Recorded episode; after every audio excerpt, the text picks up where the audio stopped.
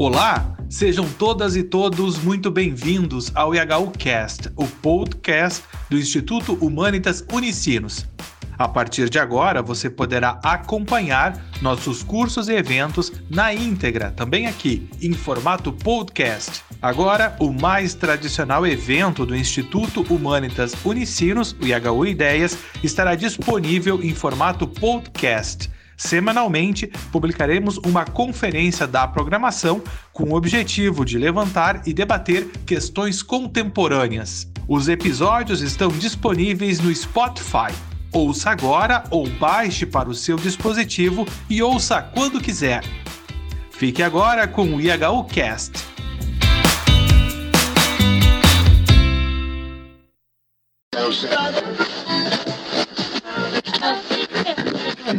Olá, eu sou Arthur Lazarotto, da equipe do Instituto Humanitas. Sejam todos e todas muito bem-vindos, muito bem-vindas.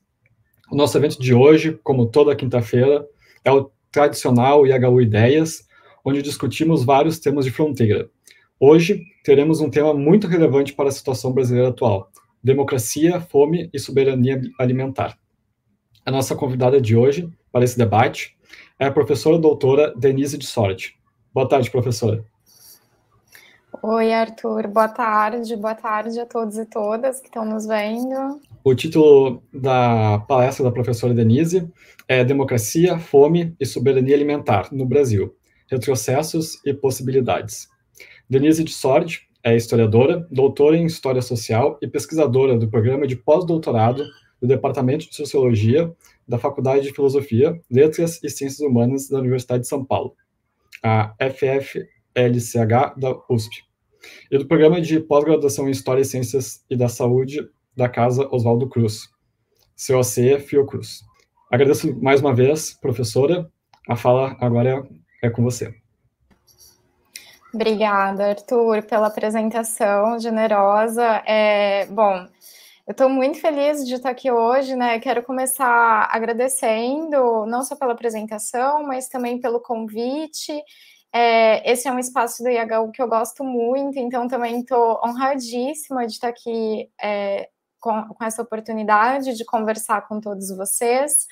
E o que eu pensei para a nossa conversa hoje é uma reflexão e um entrelaçamento também entre democracia, fome e soberania alimentar, tal como o título sugerido, né, pela organização do espaço, mas também porque fundamentalmente me parece que esses três termos eles podem ser utilizados como uma chave de leitura é, para um esforço da gente compreender onde nós estamos, né? Assim, nós falávamos um pouco sobre isso antes de começar a, a transmissão, né? E, e, que período é esse que nós temos que voltar a discutir fome, né? Que fome volta a ser sinônimo de pobreza e a ser uma condição que não é mais localizada, né, mas que está sendo experienciada por uma parcela bastante significativa da população, né? E cabe lembrar uma população também que é de trabalhadores empobrecidos, né? Famílias de trabalhadores que não têm mais como é, se alimentar, né? Então, quando a gente está pensando nesse entrelaçamento ou nessa chave é, de leitura, eu acho que ela nos permite olhar para os retrocessos e para as possibilidades que estão colocadas, tal também como sugerido no texto, mas eu espero também conseguir, ao longo da minha fala, enfatizar como a democracia e a estabilidade política também são fatores para a segurança alimentar e nutricional, né? Ou seja, para o SAM, para as políticas de SAM, de soberania e segura, de segurança alimentar e nutricional. É, e nesse sentido, a ideia é que a gente tente não só responder, eu, né, tente responder não só como nós chegamos até esse ponto é, de voltar para essas discussões, mas como a gente pode ou não relacionar o processo histórico de constituição dos programas sociais é, brasileiros ao próprio caminho, ao próprio caminhar é, que caracteriza a nossa democracia também pós 1988, né? Ou seja, assim, o que, que nós temos e, e, quais são os apontamentos que nós podemos fazer, que nos ajudam a compreender não só que a fome é uma questão política, mas também, como nos lembra o Josué de Castro, no Geografia da Fome, que ela também está ligada aos sistemas econômicos e sociais, né? Ou seja, a fome ela não pode ser naturalizada. Os retrocessos que nós estamos vivendo não podem ser naturalizados, né? E a democracia como um valor para nós pensarmos, inclusive, a soberania alimentar, né? Ou seja, o direito de nós nos alimentarmos com alimentos saudáveis, que são produzidos em pequena e média escala, que respeitam as culturas, as diferentes culturas dos camponeses. E como a gente pensa é, a fome e a produção de alimentos a partir também desse lugar político, né, desse espaço que a democracia nos proporciona para pensar a política e agir também é, politicamente, né, não negando que a fome ela é uma questão política. Então, a ideia, é, ao enfatizar esses aspectos, é, é pensar justamente, portanto, que a segurança alimentar ela está conectada à capacidade das políticas públicas de regular, de mediar e de constituir o circuito dos alimentos de forma sustentável e que também deve ser somada às condições políticas e econômicas do país, né? É, a, so a, segurança alimentar e a soberania alimentar são pautas que caminham junto em relação com a democracia, né? E a democracia, por sua vez, é o valor que nós pensemos, então, esse lugar da política como ponto de partida para as ações de combate à fome, né? É, a democracia, ainda a meu ver, ela deve ser pensada como um eixo é, e um valor tanto para o crescimento econômico quanto para o desenvolvimento social e como um lugar também privilegiado do qual nós partimos para pensar é, os processos sociais que, que vão, é, ao longo, principalmente dos anos de 1990, da década de 1990, tematizar questões sociais né, brasileiras, ou seja, como a gente vai pensar o nosso próprio abismo social que caracteriza o país, mas como essas questões elas vão ser é, tematizadas em, em, caixinhas ou em temas para que a gente é, as, é, lide com elas no nosso tecido social, né? Ou seja, como o Estado é, vai gerir a pobreza, quais caminhos vão ser tomados, quais são as diferenças que nós vamos que nós podemos identificar ao longo desse período. E para isso, é, eu gostaria de pedir a paciência de vocês um pouco para eu fazer uma breve digressão, justamente para a gente poder é, localizar e compreender um pouco desse acúmulo de experiências é, que tem início nos anos de 1990 e que vão, vai nos ajudar a pensar é, onde nós estamos, né, e como nós estamos aqui. Acho que pode é, ser um bom assunto para o nosso diálogo também após é, a, a, minha fala, né? Espero que vocês fiquem animados também. Mas é, então eu, eu gostaria de voltar até os anos de 1990, porque foi nesse período, especificamente entre 92 e 94, é, que nós vamos ter uma das maiores mobilizações é, de combate à fome e à pobreza, num período em que a própria sustentação da democracia e é, das formas de constituição de uma democracia, ainda naquele período bastante recente, ainda é bastante recente, mas naquele período mais ainda, né? Nós estamos falando da aprovação da Constituição em 1988 e aqui no início dos anos de 1990, né? Mas ali nós vamos ter é, a, a, gestão de experiências da, é, que vão modelar as relações entre Estado e sociedade e que vão informar elementos para depois as políticas bastante exitosas de combate à fome e à pobreza que nós tivemos no início dos anos 2000, né?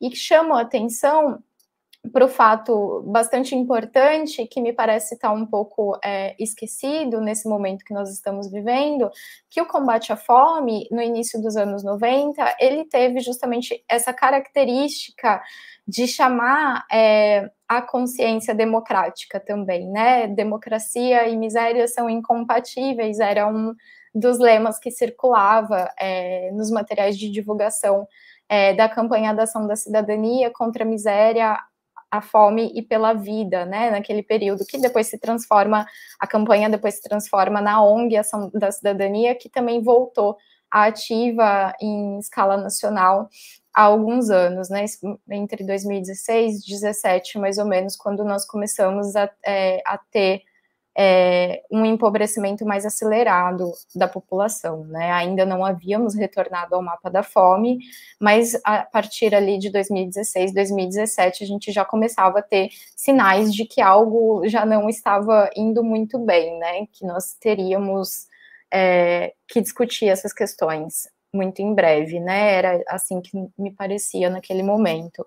Mas é, quando então a gente está pensando no início é, dos anos de 1990, a mobilização em torno do combate à fome e à pobreza, como um dos pilares da própria sustentação democrática e também é, do crescimento econômico, vai depois, esse acúmulo de experiências vai ser retomado, portanto, a partir de 2003 e vai informar o arcabouço de programas exitosos, tal, tal, tal como o Bolsa Família, o próprio programa de aquisição de alimentos, né?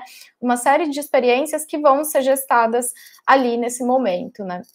Então, eu pretendo falar um pouco sobre esse arcabouço de experiências e processos sociais que forjam o Bolsa Família como um exemplo mundial de programa de combate à fome e à pobreza, é, e também para a gente conseguir caracterizar quais vão ser as escolhas políticas é, das quais é, deriva o processo de desmanche mais recente desse programa, né? Pensando justamente na análise desses retrocessos que antes eram impensáveis ou inimagináveis, né? Nós acho que após a saída do país do mapa da fome em 2014, nós não é, esperávamos e não imaginávamos que fosse possível que nós retornássemos a esse mapa, né? Isso nunca havia ocorrido com até onde eu sei, nenhum país que saiu do mapa da fome, nós voltamos para esse mapa, né? Há um processo de corrosão da rede de proteção social, ou seja, de todas as ações, não só o Bolsa Família, mas de todas as ações que sustentavam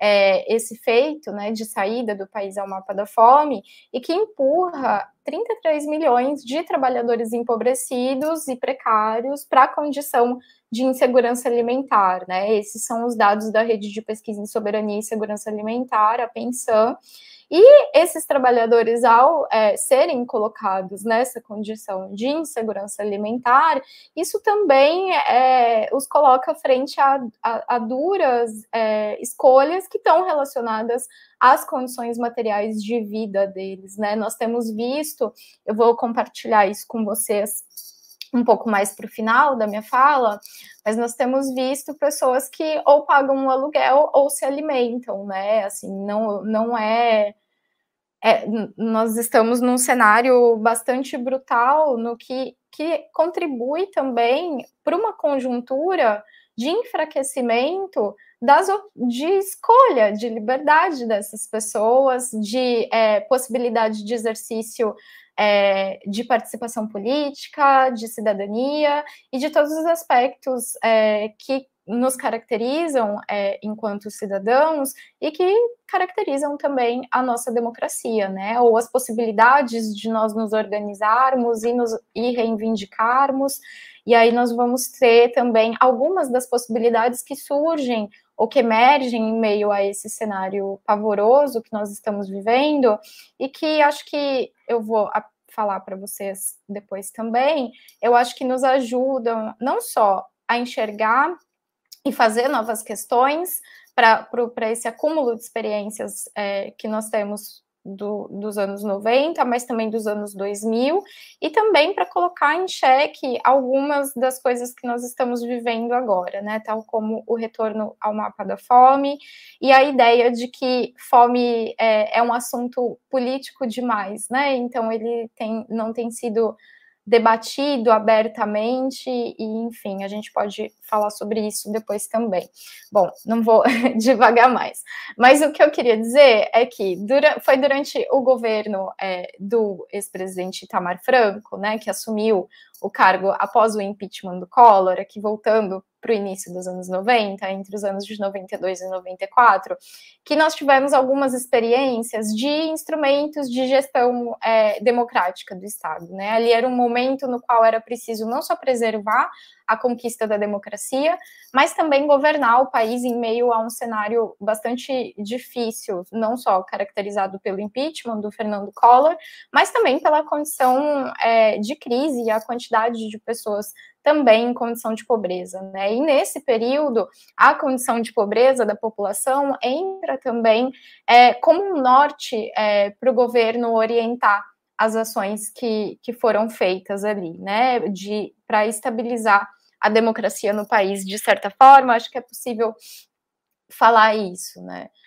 E nós vamos ter um elemento bastante importante ali, que é o movimento pela ética na política, o MEP, que eram vários comitês que estavam espalhados pelo país, né, e que tiveram muita força na conquista do, do impeachment do Collor, que depois vão ser mobilizados também é, para a organização da campanha da ação da cidadania, né, que vai ser que é considerada uma das maiores campanhas cívicas que já ocorreram no país, mas que vai ser fundamental naquele momento para não só gerir novas experiências que estavam colocadas, mas também para fazer uma ponte bastante importante entre o Estado e a sociedade, né? E essa é, experiência ela vai caminhar junto também, de certa forma, com é, a instalação do primeiro Conselho Nacional de Segurança Alimentar, né? Depois ele, a partir dos anos 2000, passa a ser Conselho Nacional de Segurança Alimentar e Nutricional,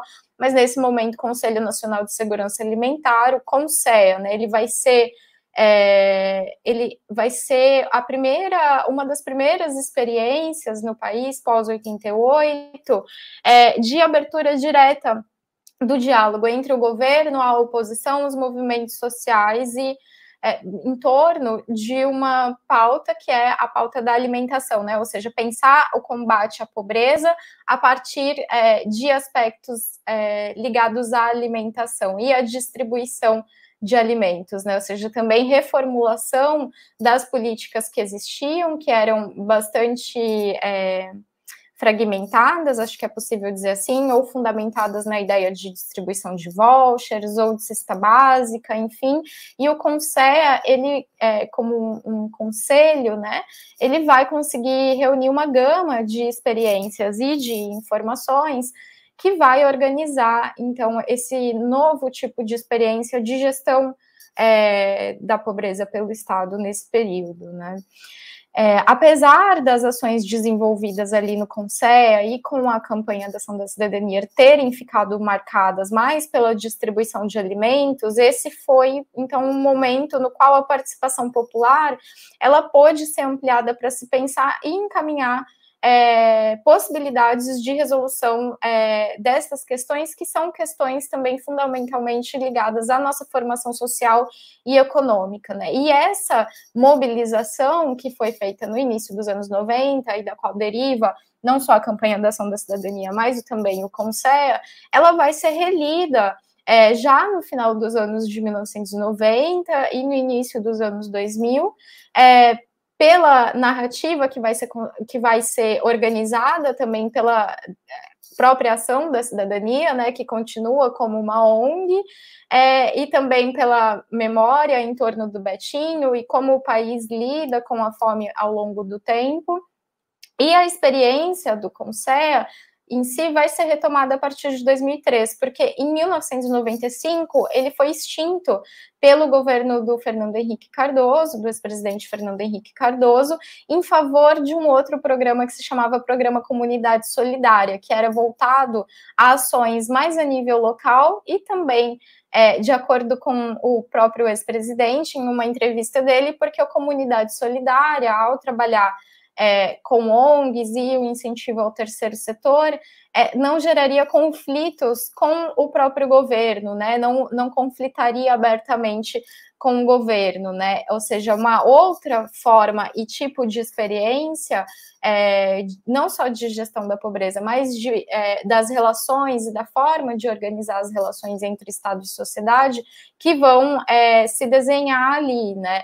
E a formatação, não só desse, desse acúmulo de experiências do CONSEA, da extinção do CONSEA, da instalação do programa Comunidade Solidária e da retomada do CONSEA nos anos 2000, elas vão refletir diretamente na formatação que vai ser atribuída e que foi atribuída aos programas e políticas sociais como forma privilegiada de acesso aos direitos sociais também, né, ao longo do tempo.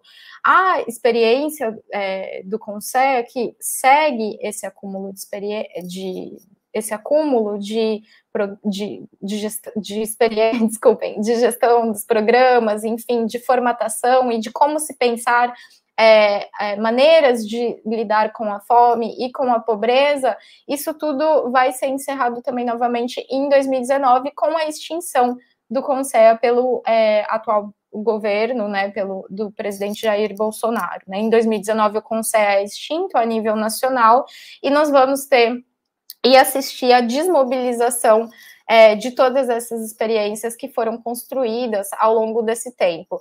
Mas é importante destacar que quando a gente está falando é, da desmobilização dessas experiências ou de, do, da extinção delas no nível é, de governo, né, como programas e políticas sociais, a gente vai falar um pouco sobre isso também. É, eu acho que a gente deve pensar que, na verdade, nós estamos também falando de uma nova forma é, de se instituir e formatar as relações entre Estado e sociedade, né? Ou seja, qual é o espaço que nós temos para nos colocar nessa discussão e inscrever essa discussão é, publicamente, né? Ou seja, quais são os instrumentos que estão disponíveis é, ou que deixam de estar disponíveis ou que passam a estar disponíveis para que a gente possa pensar publicamente sobre essas questões, né? E isso é importante porque é, a, a questão da democracia e da participação política para lidar com a temática da fome, a, a essa condição é, e experiência social da fome, que, a sua, na sua dimensão mais, que é a dimensão, acho que mais cruel da, da insegurança alimentar grave, definida como insegurança alimentar grave, é importante a gente pensar nisso, é, principalmente quando nós pensamos no, na saída do país do mapa da fome, né?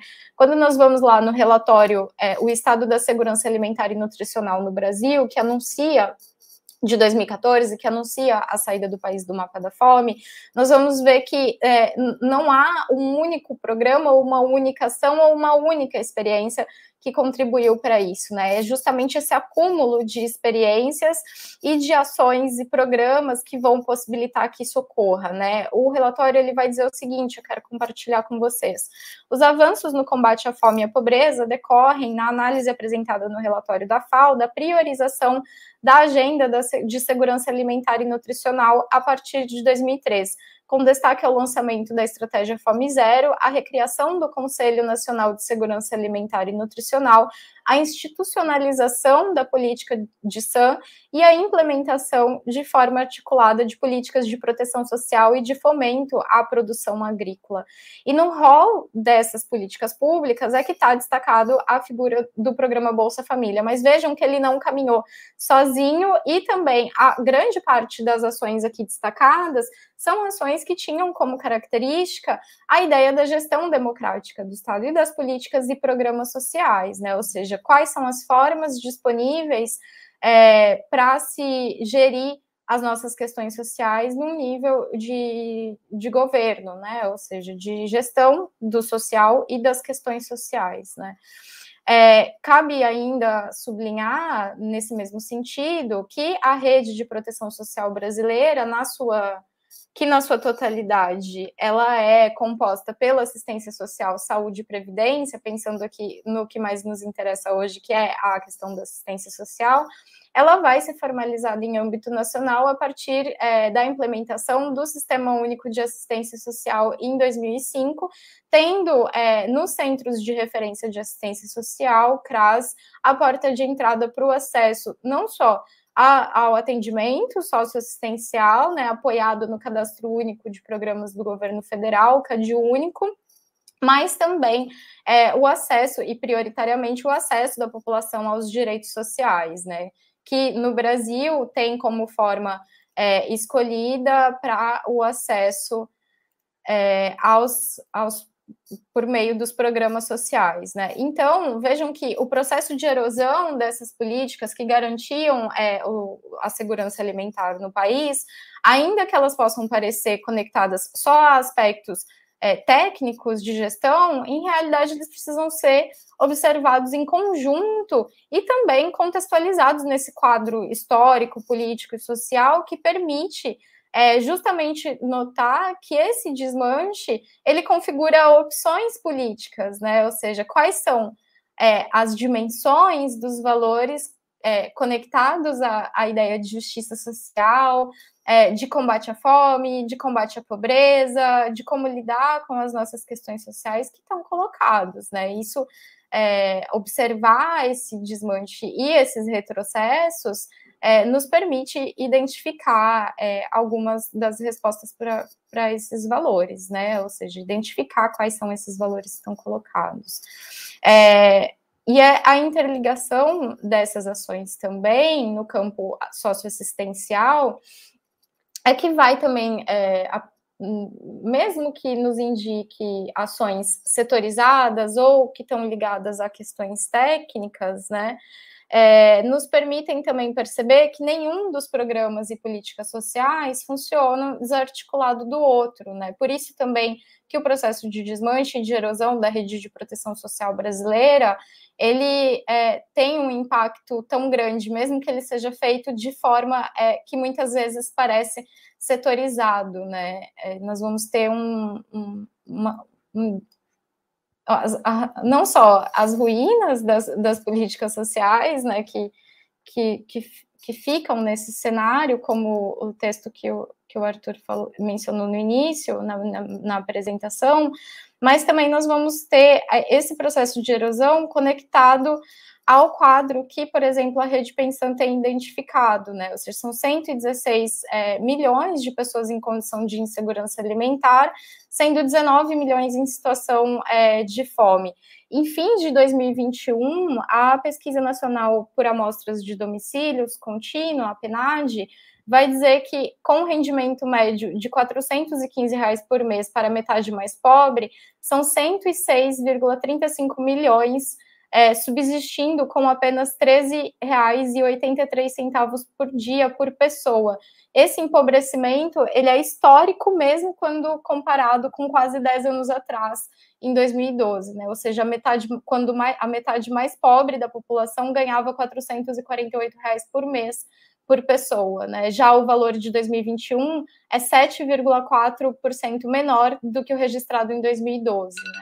A finalização é, do Bolsa Família em 2021 vai significar e, e, e, desponta, né, por ser o maior o programa de maior destaque, a meu ver como um ponto de não retorno, né, do encerramento de toda essa estrutura de gestão é, e do, dos programas sociais no país, né, porque justamente o Bolsa Família, por exemplo, ele foi elaborado é, a partir desse processo cumulativo de experiências sociais, de reivindicações populares e da nacionalização das possibilidades de acesso aos direitos sociais e à gestão democrática desses direitos, né? E da forma é, de acesso a eles também, né? ainda que sob o objetivo de minoração e não de erradicação da pobreza, é, mas essas eram possibilidades que estavam colocadas, né, a partir da estruturação da rede de proteção social. E, a meu ver, também esse ponto de não retorno, ele vai indicar uma gradual, mas também abrupta forma de depreciação dos próprios direitos é, que estavam colocados antes no nosso horizonte social, né?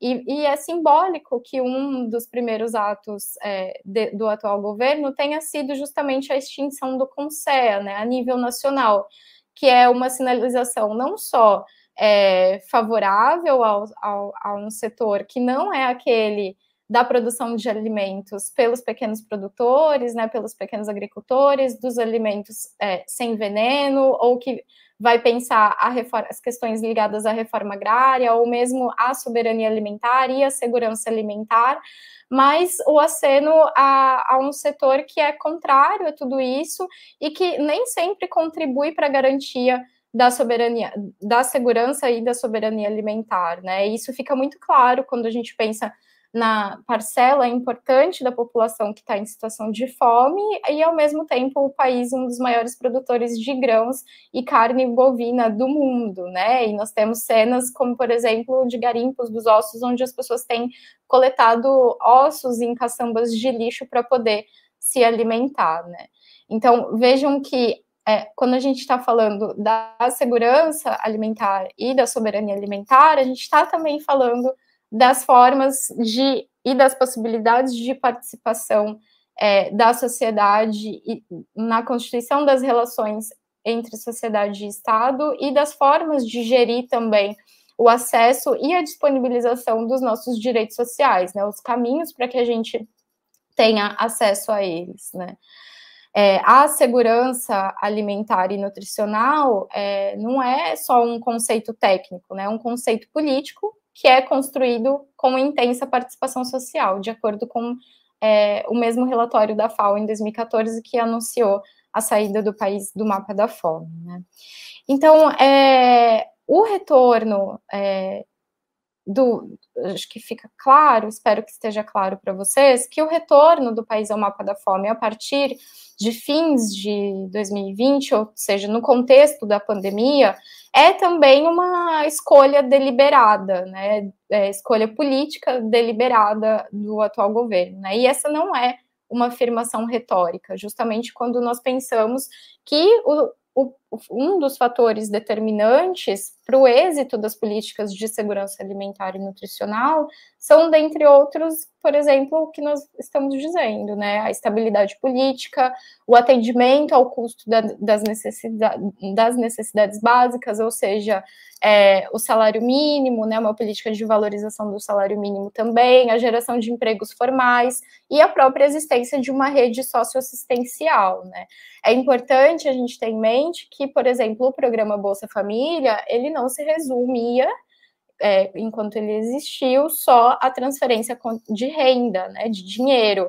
Ele, ele tinha uma série de outras é, ações que o sustentavam também, né? Então, é, são é, a existência de uma rede socioassistencial que estava colocada é, também no leque da prestação desses serviços socioassistenciais, que também permitiu o êxito não só do combate à fome, mas também à pobreza e à extrema pobreza, né? E, e esses direitos é, sociais, eles não só estão previstos na Constituição, mas eles eram justamente operacionalizados pelo Sistema Único de Assistência Social, né? Só que eles foram sistematicamente desativados ou tornados inoperantes é, ao longo desse do atual governo, né? Ou seja, como a gente é, compreende, portanto, é, que debater as dimensões da fome ou da possibilidade de soberania alimentar implica também ter a democracia como um valor fundamental, né? Sendo que a própria estabilidade política também é um fator para a segurança alimentar e nutricional. Né? E é importante a gente pensar também que essas ações ou essas escolhas políticas, elas também é, correspondem a uma agenda neoliberal que tem é, como um dos objetivos a própria desmoralização do Estado, né, e das ações é, do Estado, principalmente aquelas que dizem respeito a, é, ao acesso aos direitos sociais, né, ou a caracterização da forma de acesso aos direitos sociais, né. Nós vamos ter a abertura de um caminho de remoralização é, conservadora dos programas e das políticas sociais e também da discussão sobre fome e pobreza, né.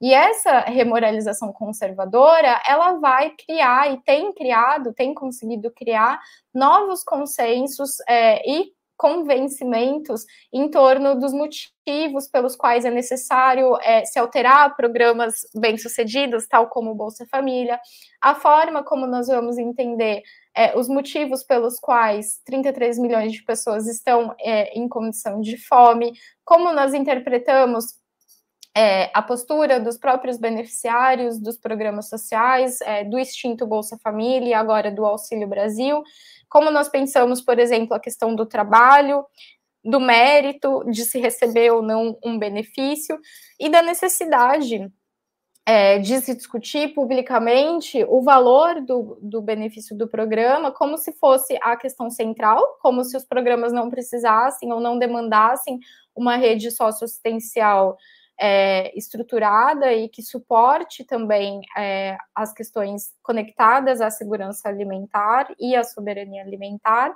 mas que é, foca a discussão é, num processo de financiarização do acesso aos direitos sociais com o Auxílio Brasil, porque o foco da discussão ele está no valor é, do benefício e essa discussão ela passa a aparecer como a mais importante, né? Ou seja, a gente deixa de discutir, de caracterizar esses outros aspectos, é, inclusive a, a, as próprias características é, democráticas, acho que dá para falar assim, que, que, que, formatam o acesso aos programas sociais, aos programas e às políticas sociais, né? Que é nada mais nada menos a forma como a gente está pensando e discutindo não só a fome, mas também a reprodução da pobreza, né?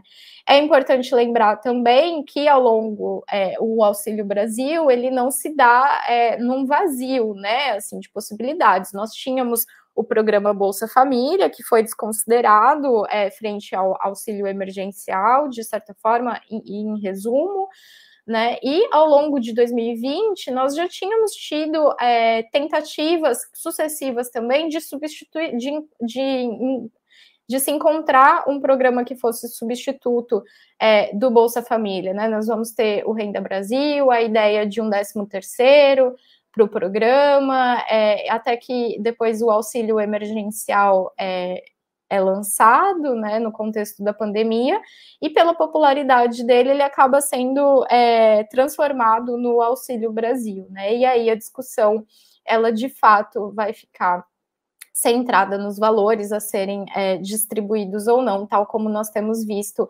acontecer quase que diariamente é, com, com as alterações ou sugestões de alteração é, dos valores a serem transferidos, que são anunciadas quase que diariamente pelo atual governo no contexto é, das eleições, né? Então, isolar a ideia da, da, dos programas sociais de transferência condicionada de renda do restante da rede de proteção social, que é o que foi feito com o Bolsa Família até a sua extinção e que é feito agora com o Auxílio Brasil, é, uma, é parte importante de uma estratégia é, que centra não só o foco no, nos, nos valores, mas que também é, se des, de descolar a necessidade de uma rede de serviços socioassistenciais para a população, né? Ou seja, como que isso vai ser articulado, gerando também esses outros é, tipos de convencimento e de consensos sociais sobre é, como nós vamos entender os motivos pelos quais, por exemplo, nós temos pobreza, o retorno ao mapa da fome, enfim, todas essas questões é, descolar a imagem dos programas como algo que está suportado por uma série de outras ações e experiências e um acúmulo de experiências que é o acúmulo de experiências do Brasil com os programas e políticas sociais é uma estratégia também é, para colocar desresponsabilizar o Estado e também colocar essas ações é, não mais voltadas como é, apontadas como questões coletivas, mas é, conectadas diretamente à ideia de incentivo ao esforço individual, né? Isso está previsto é, na própria MP, que cria o que extingue o Bolsa Família e que cria o Auxílio Brasil, mas é, e depois permanece né, na, na regulamentação do programa e, tem, e é algo que está bastante é, em destaque nos debates que têm corrido, né, principalmente eleitorais, em torno da ideia da necessidade de é, educação, de qualificação, ainda que, por exemplo, para um mercado de trabalho inexistente, né, ou para vagas de emprego inexistentes, mas a ideia do incentivo ao esforço individual, ela está presente, né, e conectada também à ideia de emancipação cidadã. Esse também é um termo que está sendo bastante utilizado quando se está discutindo a própria condição de pobreza e também a situação de insegurança alimentar grave, né, ou seja, de fome. Né? Se diz muito sobre a necessidade de incentivo ao empreendedorismo, ao microcrédito e à inserção no mercado de trabalho formal, né? Então, nós temos um programa que é, foca é, nos indivíduos e se desfaz de toda a rede socioassistencial que suportava, por exemplo, o programa Bolsa Família, né? Com o Auxílio Brasil, nós vamos ter um cenário no qual a pobreza vai passar a ser lida é, orientando as ações socioassistenciais que são promovidas pelo Estado, como justamente a ausência de esforço individual ou é, uma suposta ignorância ou displicência no manejo de orçamentos domésticos que são já bastante reduzidos, né? E aí nós temos a, as propostas de promoção de educação financeira, enfim.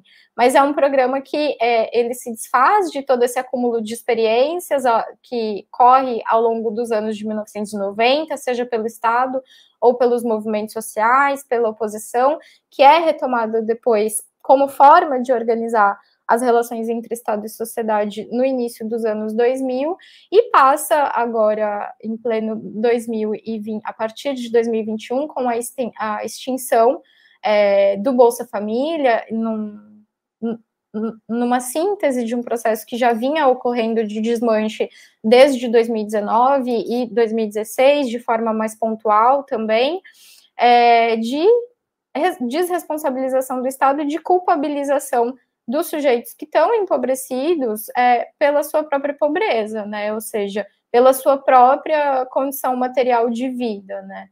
As diretrizes é, e ações dos, do Auxílio Brasil, por exemplo, e dos outros programas, o programa de aquisição de alimentos, ele também foi extinto junto com o Auxílio Brasil, e tanto o Auxílio Brasil como o programa Alimenta Brasil, que substituiu o programa de aquisição de alimentos, eles estão centrados é, nessa ideia de esforço individual, né? Ou seja, na individualização das questões que são estruturantes da própria formação social brasileira, né? Ou seja, redu e reduzindo o enfrentamento de problemas estruturais aos sujeitos e ao núcleo familiar, né?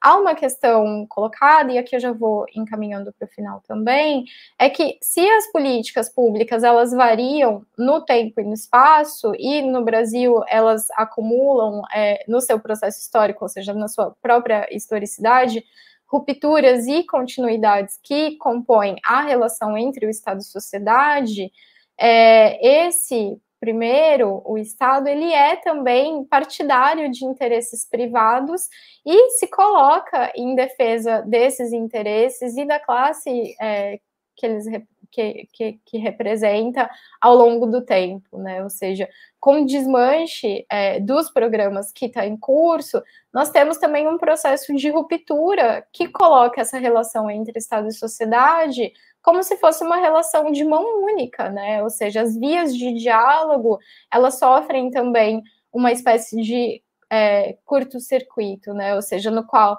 as, as escolhas disponíveis elas não estão mais em discussão frente a um processo de corrosão que é, é um processo de corrosão também dos instrumentos que nós temos é, de gestão da nossa democracia e que caracterizam a democracia no Brasil, né?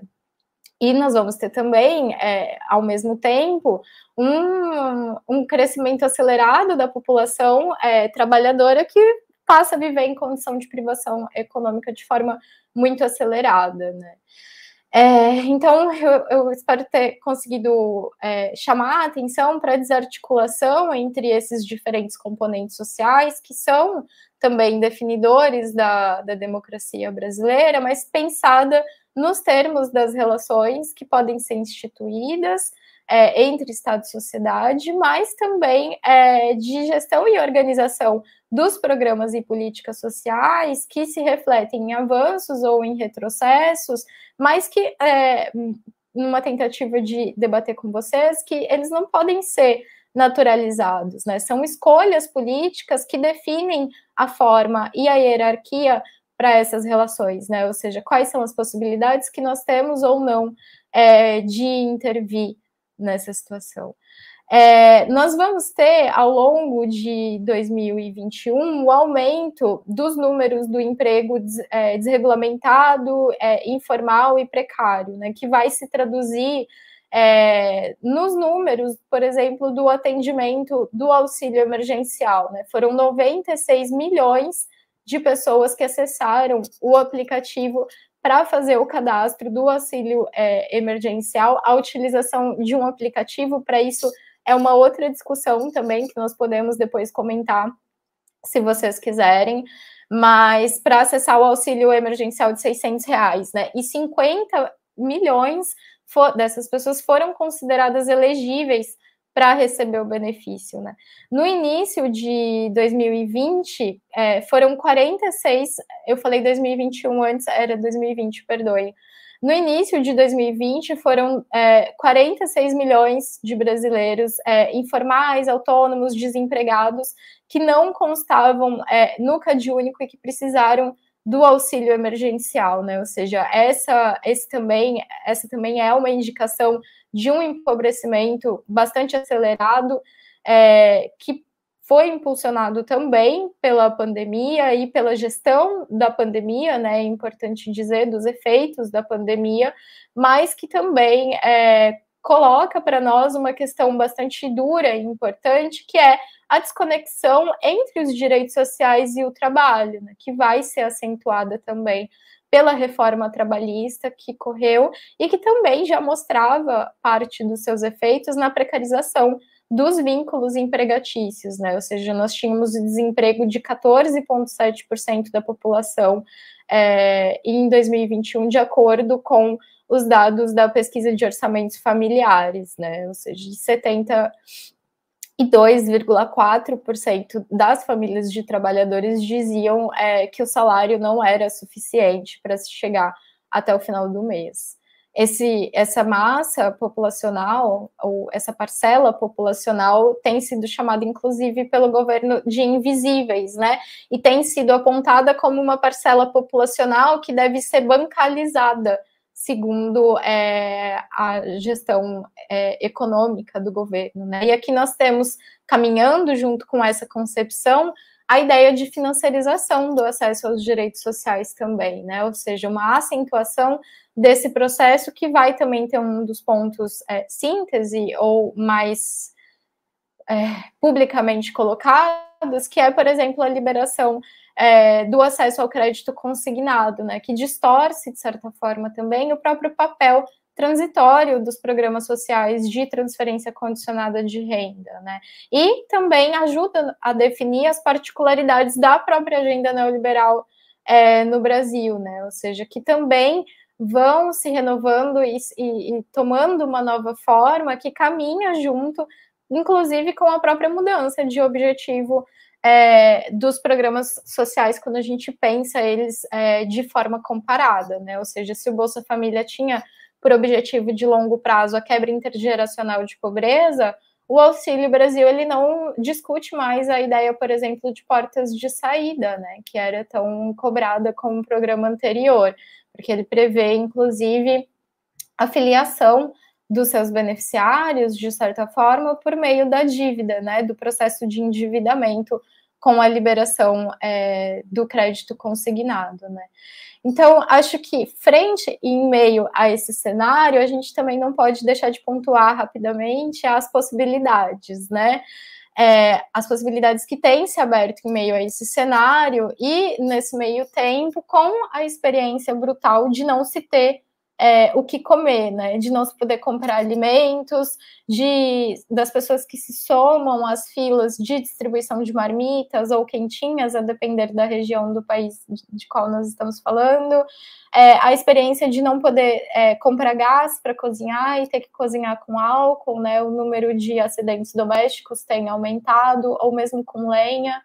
É, e também de ver as chances de mobilidade social, que ainda que fossem é, mínimas, se esvaírem por completo, né? Ou seja, todas essas experiências que têm corrido, é, ainda que é, se caracterizem como experiências brutais de piora das condições de vida, elas também têm gerado uma nova gramática para as relações entre Estado e sociedade e também é, das formas de organização popular que intencionam é, é, antagonizar, ou seja, chamar atenção e colocar em xeque justamente essa dissociação entre a democracia, a política, o crescimento econômico e a naturalização desses retrocessos, né? Ou seja, dizer que esses retrocessos eles só não podem ser naturalizados, como eles também não podem ser entendidos longe é, dos, dos espaços onde a gente pensa a política, né?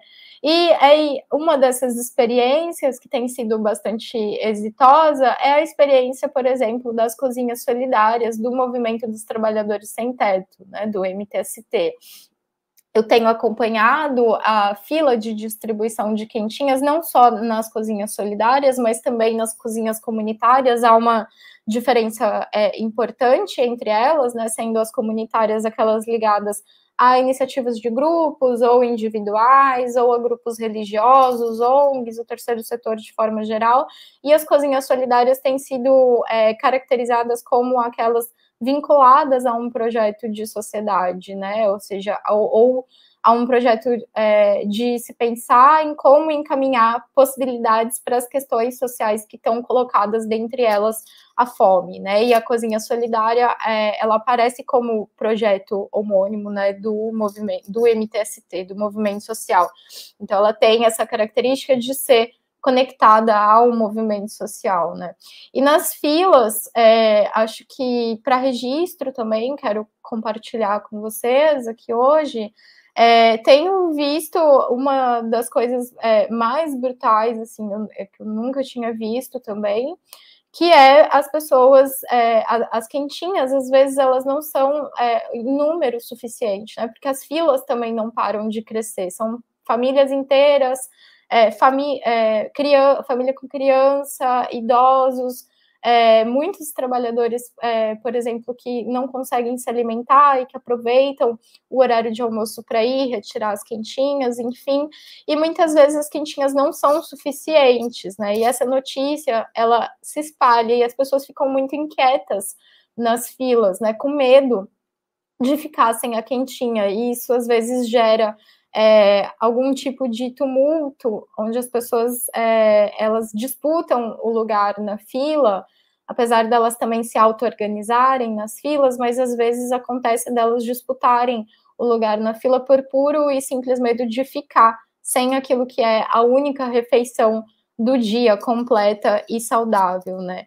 As cozinhas solidárias, elas também têm apresentado é, um potencial não só de lidar com essa situação através da conversa, da organização e da escuta e do, da oferta de um espaço de acolhimento para essas pessoas na própria cozinha, né?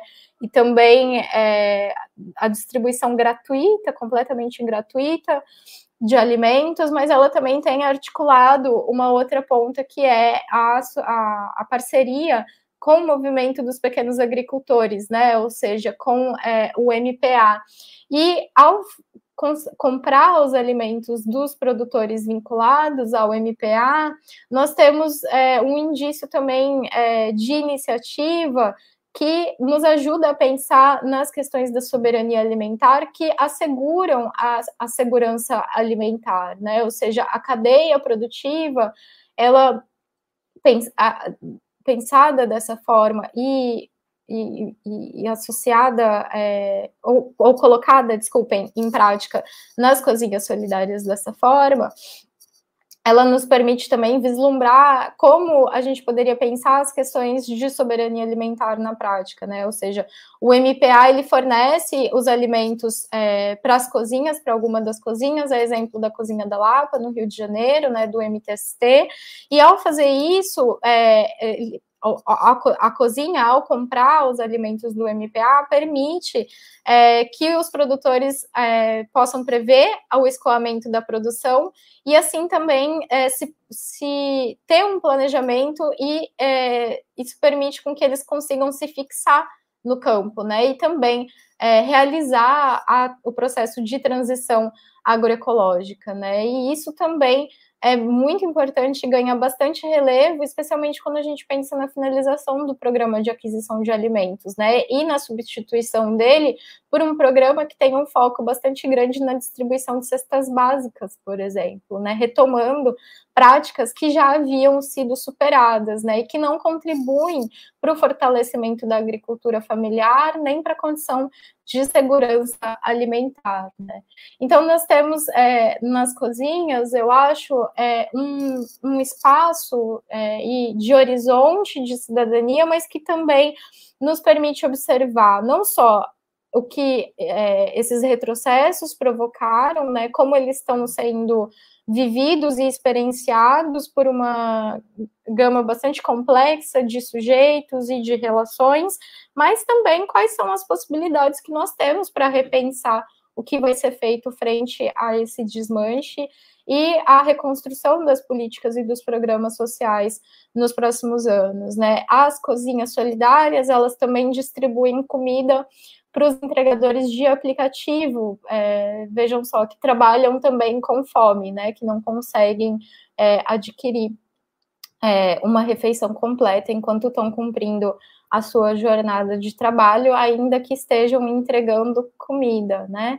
Então, é, eu acho que esse cenário, ele de tumulto nas filas, de distribuição de comida, também nos ajuda a pensar bastante é, em como a nossa democracia tem se caracterizado, como alguns dos valores, por exemplo, de solidariedade que a caracterizavam têm sido é, descartados, e acho que nesse sentido, como a gente pode pensar um pouco também aquilo do que o Amartya Sen, aqui já para finalizando, né, quero lembrá-lo é, a partir do livro Desenvolvimento como Liberdade, que ele coloca o seguinte, né, ele argumenta sobre a natureza evitável das privações, né, dizendo que os direitos políticos, incluindo a liberdade de expressão e discussão, não, são não apenas centrais na indução de respostas sociais a necessidades econômicas, mas também centrais para a conceituação das próprias necessidades econômicas, né? Ou seja,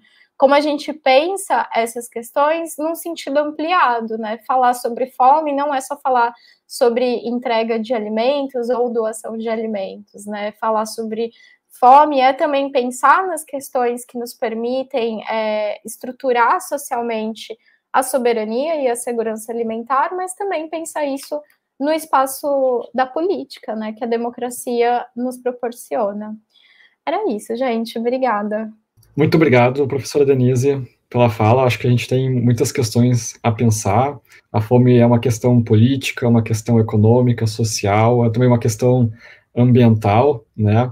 E é uma questão tão sensível, né? É o básico que a gente precisa para sobreviver, é o mais básico, né? Que nós precisamos e é numa historicamente, né, a gente está numa época de tanta melhor momento para a produção de alimentos né, na história humana e ter tanta gente, mesmo assim, uh, tanta prosperidade na agricultura, na produção de alimentos, e a gente ter gente passando fome. Então acho que é um né, é um problema uh, bem grande.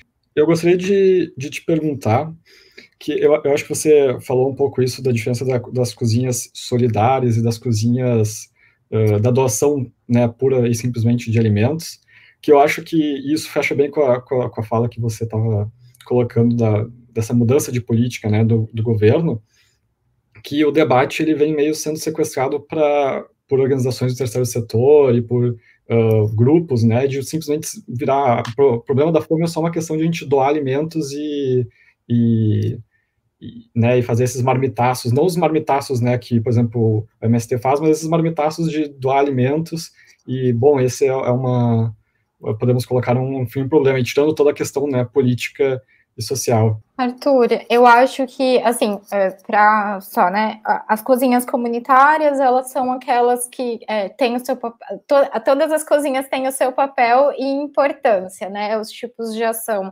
a comida ser entregue distribuída, né, pronta e gratuitamente, isso é absolutamente importante é, que continue acontecendo e que esteja acontecendo, né, frente ao cenário que nós estamos. As cozinhas comunitárias, elas têm se caracterizado por ser aquelas ligadas ao terceiro setor, a ONGs, a grupos religiosos, ou a iniciativas mais particulares e pontuais é, que são tomadas por por pessoas e, enfim, né, sujeitos, indivíduos organizados mais localmente. É, a distribuição do alimento nas cozinhas comunitárias, ela é a finalidade das cozinhas, né, a entrega das marmitas ou das quentinhas.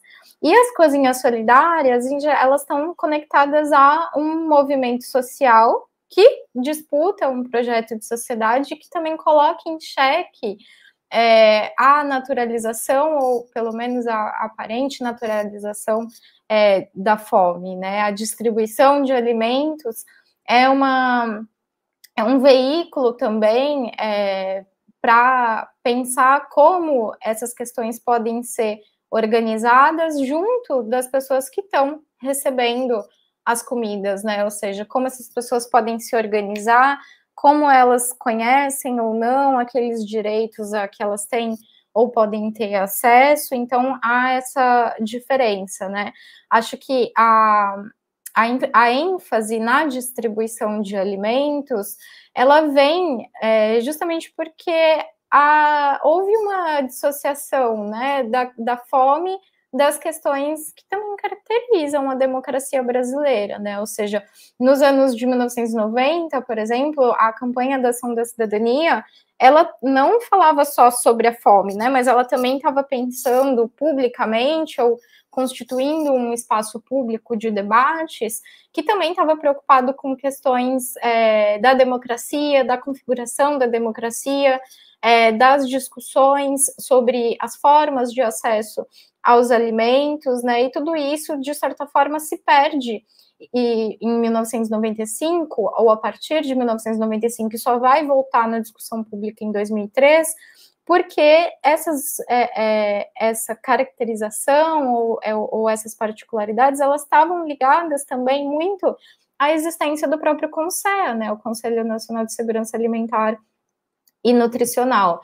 Então, nós tínhamos ali um espaço em que se discutia não só a distribuição de alimentos, mas também a produção desses alimentos, as questões de distribuição é, e geração de renda, né, a valorização do salário mínimo.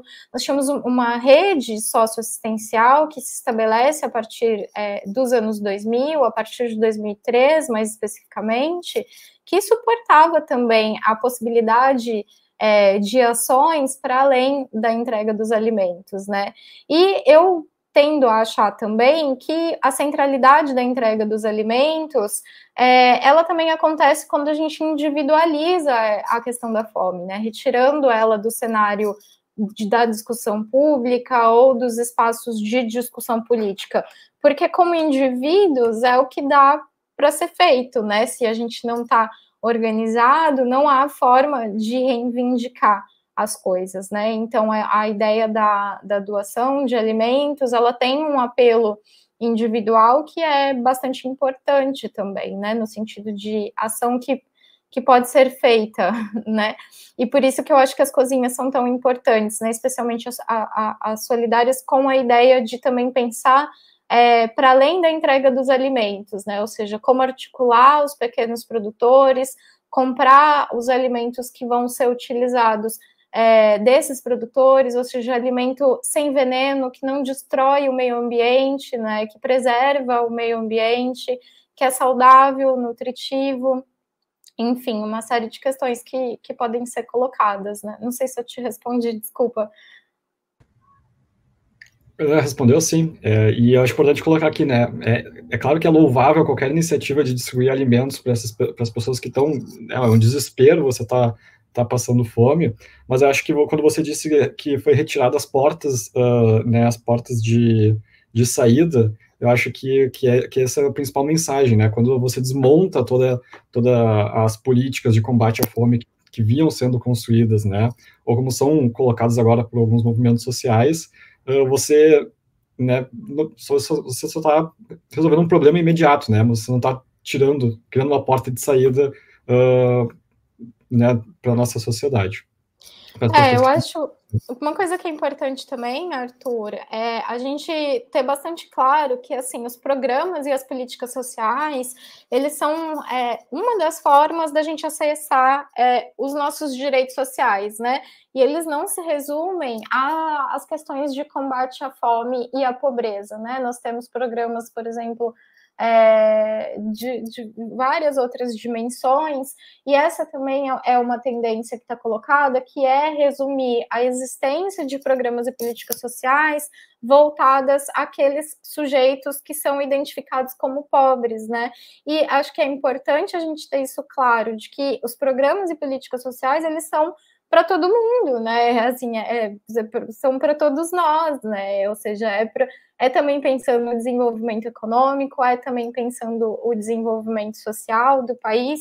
Então, acho que é, isso é algo importante de pontuar, né?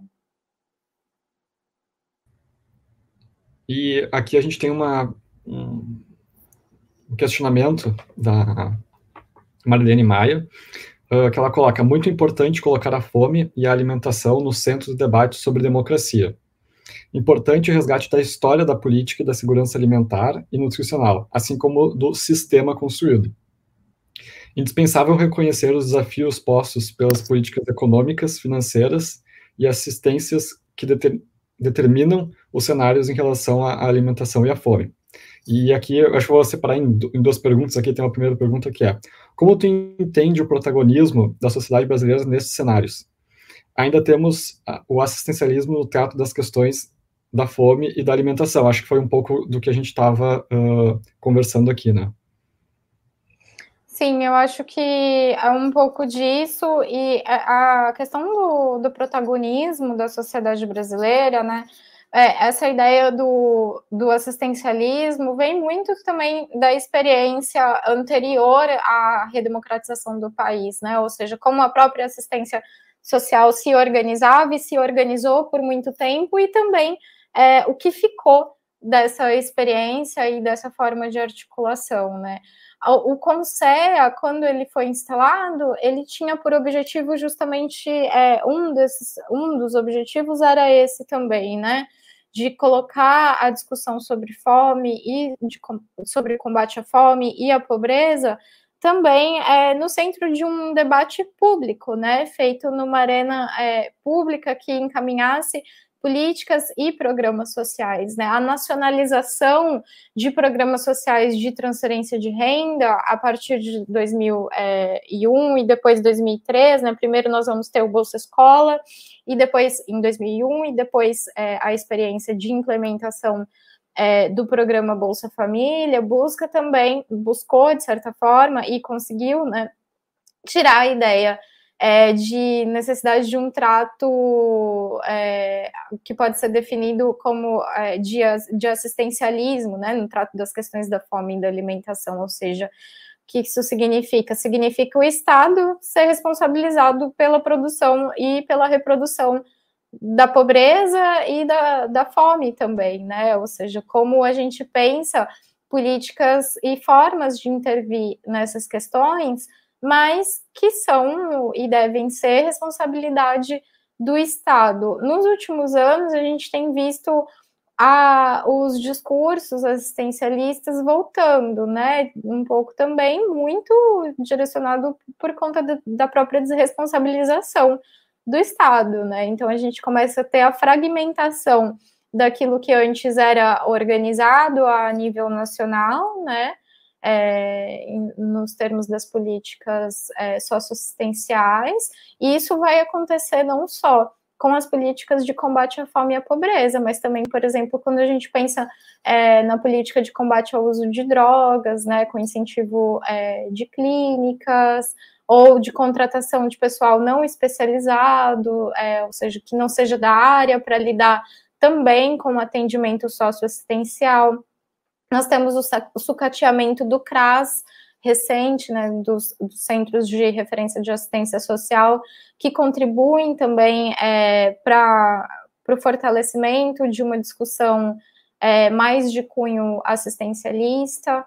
Essa não, é, não era mais é, o padrão de atuação, né, Mariliane, mas tem voltado a, a aparecer sim. E eu acho que para finalizar, eu acho que é uma, uma pergunta que envolve um pouco a, as questões democráticas, a gente está num período eleitoral.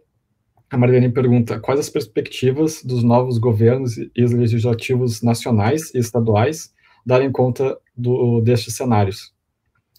É, Marilene, eu acho que as perspectivas são as piores possíveis, né? Infelizmente, assim.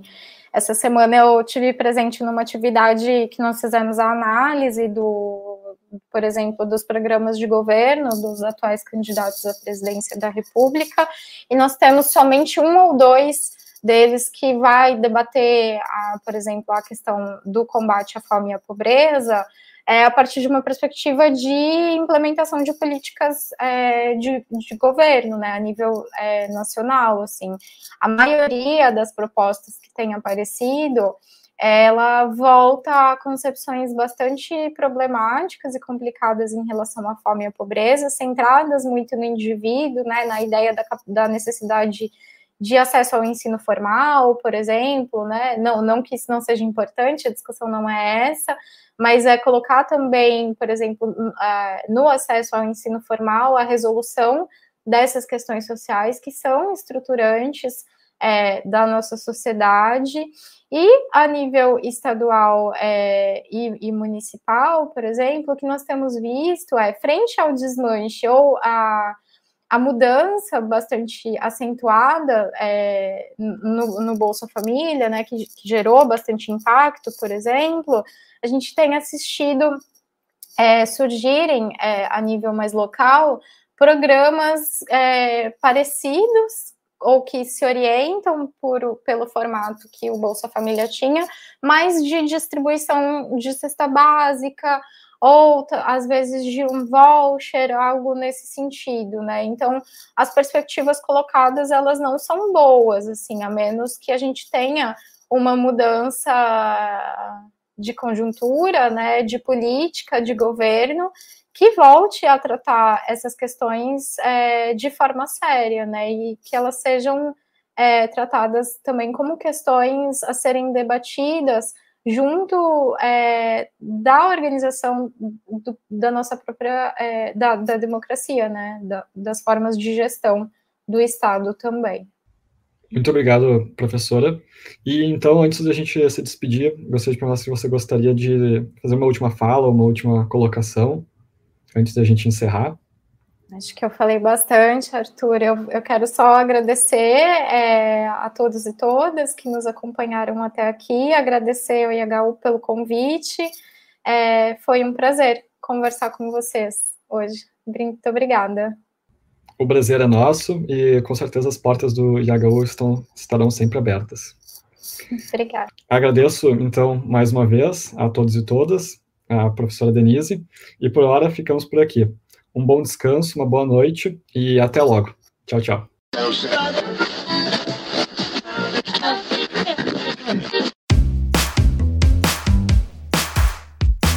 Esse foi o IHU Cast, uma realização do Instituto Humanitas Unicinos, o IHU, da Universidade do Vale do Rio dos Sinos. O podcast do IHU tem montagem e edição de Lucas Chardon.